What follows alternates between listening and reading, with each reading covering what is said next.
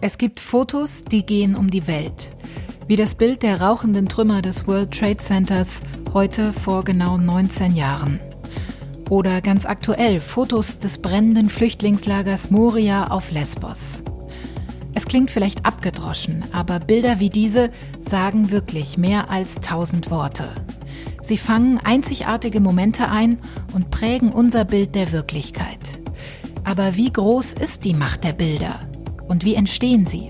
Also die richtig, richtig guten Fotos. Darüber habe ich mit dem vielfach ausgezeichneten Fotografen Kai Pfaffenbach in seiner aktuellen Ausstellung in Frankfurt gesprochen. Er arbeitet für die Fotoagentur Reuters und erzählt gleich von seinen emotionalsten Einsätzen, von seiner Verantwortung in Bezug auf Fake News und er verrät, wie man ein Pulitzerpreis würdiges Foto schießt. Heute ist Freitag, der 11. September. Ich bin Sandra Klüber und Sie hören den FAZ-Podcast für Deutschland.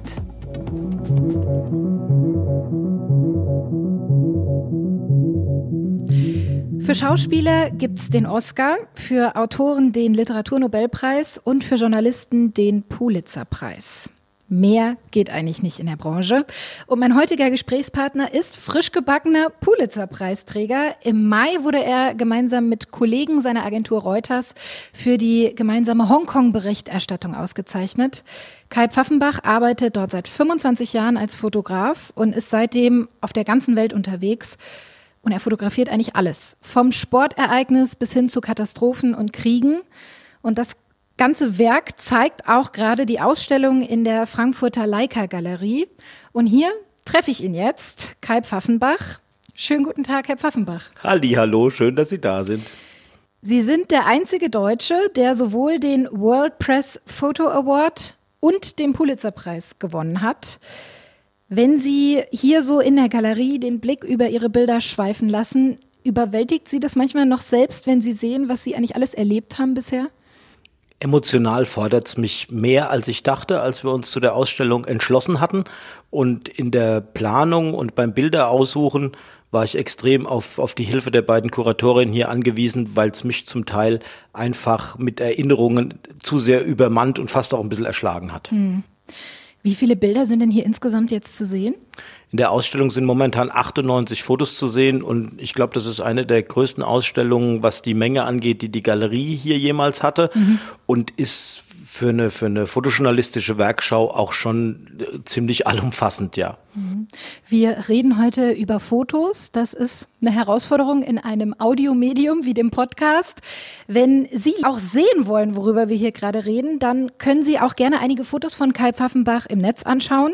Zum Beispiel auf faznet slash Fotografie.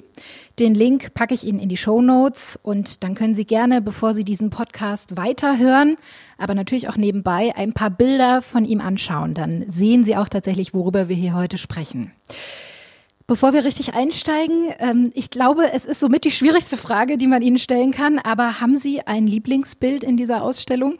Das ist in der Tat eine Frage, die schwer zu beantworten ist. Lieblingsbild oder bestes Bild? Mhm. Die Frage bestes Bild ist mir lieber, die beantworte ich generell damit, dass ich sage, ich hoffe, das mache ich noch.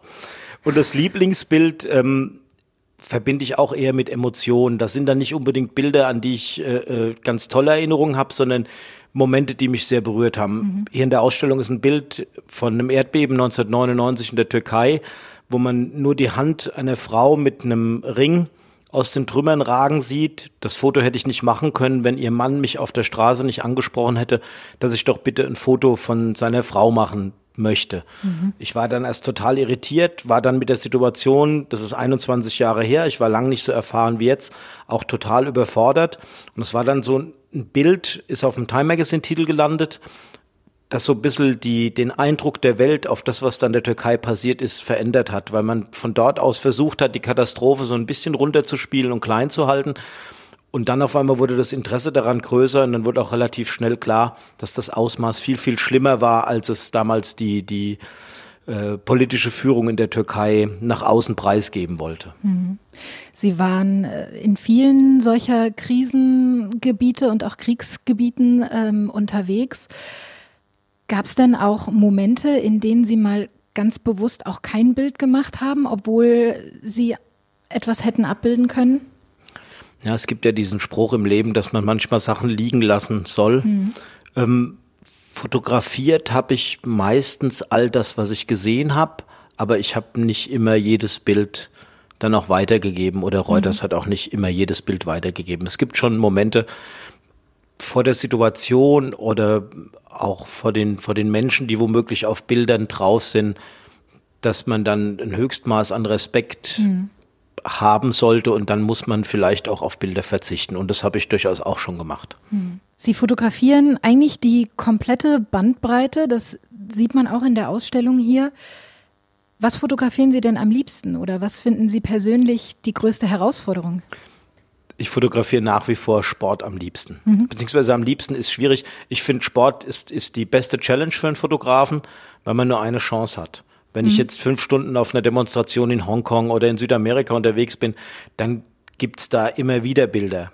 Aber wenn Götze in der Verlängerung gegen Argentinien das 1-0 erzielt, das Deutschland zum Weltmeister macht, dann habe ich nur diesen Sekundenbruchteil, den ich nicht verpassen darf. Und wenn ich dann da ein Foto mitmache in, in, in der Situation, dass dann vielleicht auch noch einzigartig ist, dann habe ich in dem Moment alles richtig gemacht. Und deshalb ist Sport die größte Herausforderung, liegt vielleicht auch daran, dass es ähm, im Sportbereich nach wie vor ähm, die, die größte Anzahl von spezialisierten Fotografen gibt.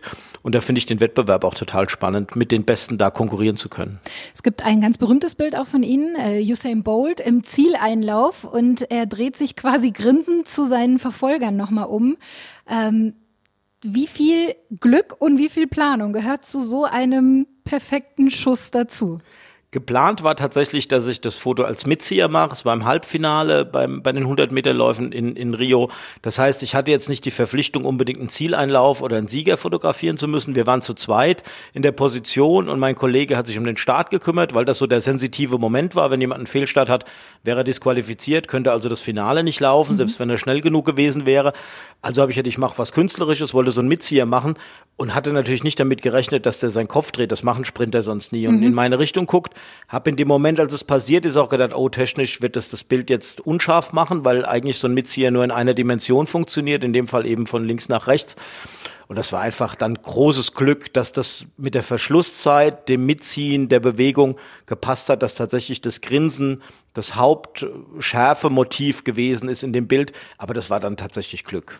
Das heißt, das merkt man dann auch gar nicht sofort, dass man da gerade den Million-Dollar-Shot, nenne ich es jetzt mal, gemacht hat, sondern man guckt sich zu Hause 200 Bilder durch und denkt, oh, Moment mal, da ist ja was richtig Gutes dabei. Also ich habe es tatsächlich sofort gemerkt, weil wir die Bilder ja direkt aus der Kamera schicken zu einem Editor, der das dann weiterverarbeitet. Mhm. Ich musste das also nicht mehr selbst am Laptop weiterverarbeiten und ähm, habe ein Voice Tag, also eine, eine Sprachnotiz an das Bild angehängt und sage, oh, ich glaube, das ist der beste Mitzieher, den ich je gemacht habe. Mhm. Und mein Editor, deutscher Kollege, lustigerweise der Fotograf, der mich damals auch für, für Reuters quasi gewinnen konnte, Wolfgang Ratter, hat das editiert und meinte allen Ernstes in dem Moment, also das Bild auf dem Screen hat, boah, das ist gigantisch, damit gewinnst du ein World Press. Und wir haben noch gelacht, haben den Rest weiter fotografiert des Abends und ähm, ja, sechs Monate später hat er recht behalten.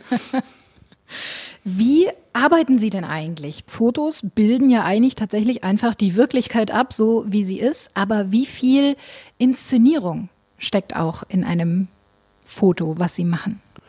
Also meine Bilder sollen echt sein. Mhm. Ich möchte Realität abbilden, wie ich sie sehe. Aber natürlich äh, kann ich mich einer gewissen Subjektivität auch nicht erwehren. Meine Bilder sind echt, die sind nicht retuschiert, da sind keine Inhalte verändert oder die sind auch nicht mit Apps überdramatisiert das heißt, für die Bilder. Sie Ihre Bilder nach? Ich bearbeite meine Bilder so, wie wir jetzt unser, unseren Arbeitsablauf organisiert haben, eigentlich gar nicht mehr selbst. Ich schicke die direkt über einen Hotspot aus der Kamera und habe dann an, an einem Desk, wir haben äh, bei Reuters einen in Mexiko, einen in Gdynia und einen in Singapur, dass wir also 24 Stunden Support haben von Editern, die sich unsere Sachen angucken. Aber natürlich ist es für einen Fotografen immer so, ich entscheide ja, in welche Richtung ich die Kamera drehe und was ich fotografiere. Von daher ähm, habe ich schon ein, ein, Höchstmaß an Einfluss auf die Bildinhalte. Aber Sie das haben, Bild an sich inszeniere ich nicht. Sie haben damit ja aber auch eine riesige Verantwortung eigentlich, weil Sie äh, ja oftmals dann das Bild maßgeblich prägen, was von einem Ereignis einfach bleibt, durch Ihre gezielte Auswahl eines Bildausschnitts. Also ich bin mir der Verantwortung durchaus bewusst und ich glaube in der heutigen Zeit, wo extrem viel über Fake News und, und extrem schnelle Ver Verbreitung von, von richtigen oder falschen Informationen über soziale Medienkanäle diskutiert wird, ist es auch ganz wichtig, dass man authentisch bleibt. Ich habe da aus der jüngeren Vergangenheit ein ganz gutes Beispiel, wie ich versuche, meiner Verantwortung gerecht zu werden. Als die EZB in Frankfurt eröffnet wurde, hatten wir morgens zwei, drei richtig wilde Stunden mit Überschriften wie Frankfurt brennt, Rauchsäulen, mhm. brennende Polizeiautos, Angriffe auf Polizeibeamte, ein, ein Einsatz von Tränengas, wie ihn die deutsche Polizei, glaube ich, in, in ihrer Geschichte noch nicht ähm, sich hat zunutze machen müssen, um, um Protestierende in verschiedene Richtungen zu zerstreuen. Aber am Nachmittag, als es vorbei war, haben 30 oder 40.000 Menschen auf dem Römer ganz friedlich demonstriert. Und ich hatte ein Fernsehteam dabei, die an dem Tag eine Reportage über mich drehen wollten. Mhm. Die sind morgens relativ zügig ausgestiegen, weil es ihnen zu gefährlich war und kamen mittags wieder, hatten dann in der Zwischenzeit meine Bilder vom Vormittag gesehen und haben mich gefragt, ja, aber das interessiert doch keinen mehr. Warum fotografierst du das denn jetzt? Na, ich gesagt, ich bin für Reuters und wir als Nachrichtenagentur Reuters sind dafür verantwortlich, ein Bild von dem kompletten Tag zu zeigen. Und da gehört heute Morgen der gewalttätige Protest genauso dazu wie am Nachmittag diese friedliche mhm. Demonstration. Mhm. Der Kunde, der Medienkunde von uns, was der sich davon zunutze macht, ist seine Sache. Aber ich habe persönlich erstmal die Verantwortung und Reuters hat die Verantwortung, ein möglichst komplettes Gesamtbild zu zeichnen. Und dem versuchen wir jeden Tag gerecht zu werden. Ist natürlich aber auch Ihr Anspruch, möglichst spezielle, besondere Bilder einer Situation zu machen. Lassen Sie uns auch noch mal über Ihr Pulitzer-preisträchtiges Foto sprechen. Die Hongkonger Regierungschefin Carrie Lam, die haben Sie äh, porträtiert in einer doch speziellen Art und Weise. Hatten Sie sich das vorher schon überlegt? Also es ist tatsächlich so, dass aus meinen drei Wochen Hongkong das mit Sicherheit das unspektakulärste Bild war, das ich gemacht habe. Also ein Halbporträt von ihr, auch noch die Augen geschlossen, ganz schwarzer also, Hintergrund. Man sieht nur ab Nase aufwärts eigentlich. Genau, ja, sie hat, die hat die Augen auch noch zu, aber es ist so ein, so, also ich finde, sie wirkt unglaublich fragil und verletzlich mhm. in dem Foto und sie hat sich ja sonst immer als die starke äh, China-Vorkämpferin gegeben, da an der, an der Hongkonger Bürgerfront ich hatte mir das für den Tag vorgenommen, ein anderes Porträt von ihr zu machen. Ich war zum zweiten Mal auf der Pressekonferenz, die findet wöchentlich statt. Mhm. Ähm, die Kollegen haben mich irritiert angeschaut, weil ich ein extrem langes Teleobjektiv mitgenommen habe, um das Bild zu machen. Aber ich hatte mir das vorgenommen, weil ich es anders darstellen wollte. Mhm. Ähm, ist natürlich umso schöner, dass es das in das Reuters Pulitzer Portfolio geschafft hatte, auch wenn ich gedacht, Mensch, irgendwas so spektakuläres. Alle gesagt, oh, Kai war tagelang da in dem Tränengasgewitter unterwegs. Ähm, spielt aber keine Rolle, weil es mhm. eben in der Geschichte, die wir da als Team erzählt haben, auch ein, ein wichtiges Foto gewesen ist. Ich wüsste gerne auch von Ihnen, haben Sie eigentlich mal eine Aufnahme so richtig versaut? Salopp gefragt. Also, dass Sie sich im Nachhinein richtig geärgert haben. Hängt da Ihnen irgendwas nach in Ihrer langen Karriere, wo Sie sagen, da hat es technisch nicht funktioniert oder ich habe es einfach nicht im richtigen Moment geschafft, ein Foto zu machen? Also es gibt einen Ausspruch, eines der größten Komplimente die ich von einem ehemaligen Reuters Global Photo Editor, also von unserem weltweiten Fotochef bekommen habe, der hat mir in einem Interview über mich gesagt, Pfaffenbach never misses. Also ich verpasse nichts. Aber es stimmt nicht ganz. Ich habe tatsächlich 2002, als im WM-Finale in Yokohama Oliver Kahn der Schuss von Ronaldinho in der Brust abgeprallt ist und Ronaldo den Abpraller zum 1-0 für Brasilien verwertet hat, ist mir der Autofokus eher Richtung Werbebande gerutscht, als mhm. dass äh, Ronaldo drauf war. Hatte aber das Glück, dass die Technik damals und die Auflösung von den Digitalkameras und ich hatte es relativ weit aufgezoomt, es ermöglicht haben, dass man das Bild als Dokument noch verwenden konnte. Als Fotografie würde ich es heute nicht mehr bezeichnen wollen. Ähm, mit Blick auf die ja, wachsende Gefahr durch Fake News äh, weltweit eigentlich. Welche Rolle spielt denn Ihrer Meinung nach da die Fotografie? Wenn die Fotografie echt bleibt und authentisch ist und die Fotografinnen und Fotografen vertrauenswürdig sind, glaube ich, eine ganz wichtige Rolle. In dem Moment, wo auf Bildinhalte Einfluss genommen wird, ob das während der Aktion, die man dokumentiert ist, oder danach an einem Computerprogramm, ist es natürlich fatal. Deshalb ist es unbedingt wichtig, dass es weiter vertrauenswürdigen Fotojournalismus gibt. Ja, denn auch Fotos werden ja oft für Fake News missbraucht. Wie stellen Sie denn in Ihrer Arbeit sicher, dass Sie nicht selbst unfreiwillig einer Inszenierung zum Beispiel, wenn ich jetzt an Krisen und Kriegsgebiete denke oder an autoritäre Regime, wo Sie vielleicht äh, Fotos machen, wie stellen Sie denn sicher, dass Sie da nicht selbst unfreiwillig Fake News aufsitzen und die unwissend ablichten? Also da hilft die Intuition und die Erfahrung, die man macht, wenn man sich in der Umgebung bewegt, wo man vielleicht in eine bestimmte Richtung gedrängt werden soll, sowohl physisch als auch mit Sachen, die vor der Linse oder in einem Blickfeld passieren, dass da vielleicht eine besondere Attraktivität mit erreicht mhm. werden soll. Das kann man aber meistens ganz gut einschätzen, ob sich dann um einen Agence Provocateur handelt oder ob das real ist. Das kriegt man in den Situationen, glaube ich, schon ganz gut mit. Und die Kolleginnen und Kollegen, die das so machen wie ich, die fallen da auch nicht drauf rein. Was wir nicht vermeiden können, ist, dass unsere Bilder, dadurch, dass die ja heutzutage immer zugänglich sind, wiederum anderweitig missbraucht werden, indem falsche Informationen dazu geschrieben werden. Aber das ist was, was wir nur ganz ähm, wenig beeinflussen können. Sie hatten zu Beginn unseres Gesprächs gesagt, auf die Frage, was Ihr Lieblingsbild ist, antworten Sie gerne, Sie hoffen, das machen Sie erst noch. Deswegen wüsste ich jetzt gerne zum Abschluss, ob Sie einen noch unerfüllten Traum haben, den Sie uns vielleicht nennen können, was Sie gerne mal fotografieren würden? Manchmal wäre es einfach schön, wenn, wenn, wenn Menschen in besonderen Positionen, ob das Politiker sind oder Sportler, wenn die vielleicht mal ein bisschen mehr Nähe und Vertrauen aufbauen würden und zulassen würden, dass man ihnen ein bisschen näher kommen kann und ihnen über die Schulter schauen kann. Das finde ich ganz Sie schön. Würden Sie da gerne fotografieren? Wer fällt Ihnen da als erstes Klar, ein? wer, wer ähm, als, als Person, weil ich sie in der Art und Weise, wie sie in den verschiedensten Situationen in, in den Zeiten ihrer Kanzlerschaft reagiert hat, äh, Angela Merkel, so eine, so eine Person. Ich fände es aber auch als Sportler momentan total spannend, so jemanden wie, wie den aktuellen Bayern-Trainer Hansi Flick zu begleiten, mhm. der für mich so ganz atypisch in diesem Fußballbusiness daherkommt, das fände ich schon mal spannend, so, so jemanden zu begleiten. Also so Blicke hinter die Kulissen fände ich faszinierend, ähm, gebe mich da aber keine Illusion hin, dass das Wunschdenken bleibt. Also Angela Merkel oder Hansi Flick, das können wir mal festhalten. Frau Merkel hat ja vielleicht dann ab nächstem Jahr sogar mal Zeit für Sie.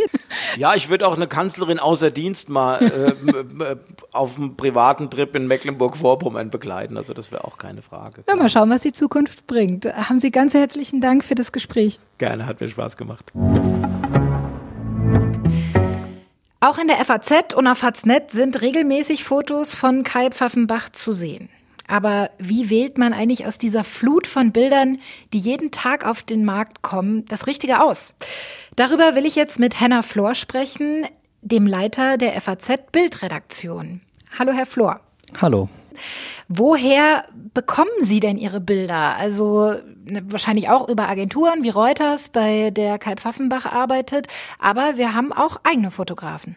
Genau, das ist richtig. Also wir haben zwei Redaktionsfotografen, die fest für uns arbeiten. Ähm, und wir bekommen ansonsten ähm, Bilder sowohl von verschiedenen Nachrichtenagenturen, internationalen Nachrichtenagenturen als auch deutschen ähm, und ähm, freien Fotografen. Ähm, teilweise beauftragen wir die Fotografen selbst ähm, und schicken sie zu bestimmten Terminen, zu bestimmten Fotoprojekten. Und in anderen Fällen bieten die uns ähm, ihr Material an. Und wie viele Bilder laufen da so pro Tag bei Ihnen ein? Das sind im Schnitt mehr als 15.000 Bilder pro Tag. Jeden ähm, Tag. Jeden Tag, die aus äh, verschiedenen Quellen, also aus allen Quellen zusammengenommen äh, einlaufen. Wenn besondere Ereignisse sind, wie eine Fußball-Weltmeisterschaft, wie Olympia, wie eine Oscarnacht, dann sind es auch nochmal deutlich mehr. Und ähm, wir bemühen uns tatsächlich, also in der Bildredaktion, dass wir als äh, sozusagen unter allen Bildredakteuren ähm, alle diese Bilder durchschauen. Also mhm. ähm, wir fangen morgens, äh, der, der als erstes kommt, fängt sozusagen direkt damit an, sich die Bilder aus der Nacht, die dann äh, üblicherweise aus Asien sind und noch aus den USA, ähm, äh, die alle anzuschauen und ähm, ja, dann gucken wir uns die an und wählen daraus dann eben die aus, die in die Zeitung und in die anderen Medien kommen können. Wenn wir uns mal den FAZ-Titel der Printausgabe vom Donnerstag anschauen, dann sehen wir da eine Frau äh, aus dem Flüchtlingslager Moria, die ja über die Schulter schaut und bepackt ist, vermutlich mit ihrem Hab und Gut. Zwei andere Tageszeitungen, große Tageszeitungen, die Süddeutsche und die Welt, haben sich genau für das gleiche Bild auf dem Titel entschieden. Was hat denn dieses Bild, dass sich gleich mehrere Bildredaktionen dazu entschieden haben, das auf den Titel ihrer Zeitung zu packen? Ja, tatsächlich hat uns das gestern auch überrascht, ähm, als wir gesehen haben, dass die anderen ähm, äh, Medien das auch verwendet haben mhm. als, als, als Titelbild. Denn wir hatten ähm, also über 1000 Fotos insgesamt aus Moria ähm, aus denen wir ähm, dann unsere Auswahl getroffen haben. Und wir haben das ein bisschen davon abhängig gemacht, was wir auch für ein Bild im Innenteil der Zeitung hatten. Also wir wollten mhm. sozusagen eine Unterscheidung zwischen dem Bild im Innenteil und dem Bild auf dem Titel ähm, haben. Ähm, auf der Seite drei der Zeitung ähm, hatten wir ein, ein Foto, was ähm, über, über fünf Spalten, also äh, im großen Format ähm, ähm war und was, was einen Überblick über das, das ähm, äh, Lager Moria zeigt. Und ähm, dann hatten wir uns überlegt, dass wir eben auf dem, auf dem Titel ähm, näher an die, an die, an die Menschen ähm, herangehen würden, was das Foto angeht und ähm, haben uns dann, dann für das Bild entschieden. Wie wichtig ist denn Ihrer Einschätzung nach äh, die Bebilderung von Printprodukten für das journalistische Produkt am Ende? Welchen Stellenwert haben da Fotos? Da, gut, da, wenn Sie mich fragen, hat das natürlich einen sehr hohen Stellenwert, klar. Ähm, es ist aber so, wir, also wir sehen es gerade bei, bei Online, wo das ja noch, noch, noch viel eher messbar ist, mhm. dass es, dass tatsächlich ähm, die Fotos ähm, einen großen Einfluss darauf haben, welche Artikel gelesen werden, wie gut Artikel gelesen werden. Also ähm, bei Online-Verwendungen haben wir ja manchmal den Fall, dass wir ein Bild nachträglich tauschen. Ähm, da kann es verschiedene Gründe für geben, aber wenn wir das machen, ähm, sehen wir fast sofort einen Effekt, also dass ein Text dann auf einmal besser mhm. ähm, ähm, wahrgenommen wird von den von den Lesern. Und ähm, das lässt sich nach meinem Verständnis natürlich auf, auf eine, eine, eine Printverwendung ähm, runterbrechen. Das heißt, wenn ähm, wir in einer, in einer Zeitung gute äh, Bilder verwenden und eben äh, sorgfältig ausgewählte Bilder, äh, die dann auch noch einen Mehrwert zum Text ähm, bieten, dann ähm, wird der Text eher gelesen nach meinem Verständnis und es bietet eben auch noch eine andere Ebene zum Text. Denn es ist ja so, die, die, die Stärke von einem von einem, von einem guten Nachrichtenfoto ist ja, dass es in einer, in einer, in einer sehr kurzen Zeit für den Leser oder für den Betrachter zu erfassen ist ähm, und der sich eine, eine gute Vorstellung von dem machen kann, wie, wie eben vor Ort die Situation war. Mhm. Und zwar in einer, in einer, wirklich sehr kurzen Zeit. Also das, eine Überschrift kann nicht ganz so viel Information natürlich vermitteln wie ein Foto, ist klar. Mhm. Sagt mein Kollege Henna Flor. Vielen Dank für das Gespräch. Wenn Sie in den kommenden Wochen mal im Rhein-Main-Gebiet unterwegs sind, die Ausstellung von Kai Pfaffenbach ist bis zum 7. November in der Leica Galerie in Frankfurt zu sehen. Das war der FAZ-Podcast für Deutschland am Freitag, den 11. September. Ich wünsche Ihnen ein schönes Wochenende und ich freue mich, wenn Sie auch nächste Woche wieder mit dabei sind. Denn dann sieht die Welt vielleicht schon wieder anders aus.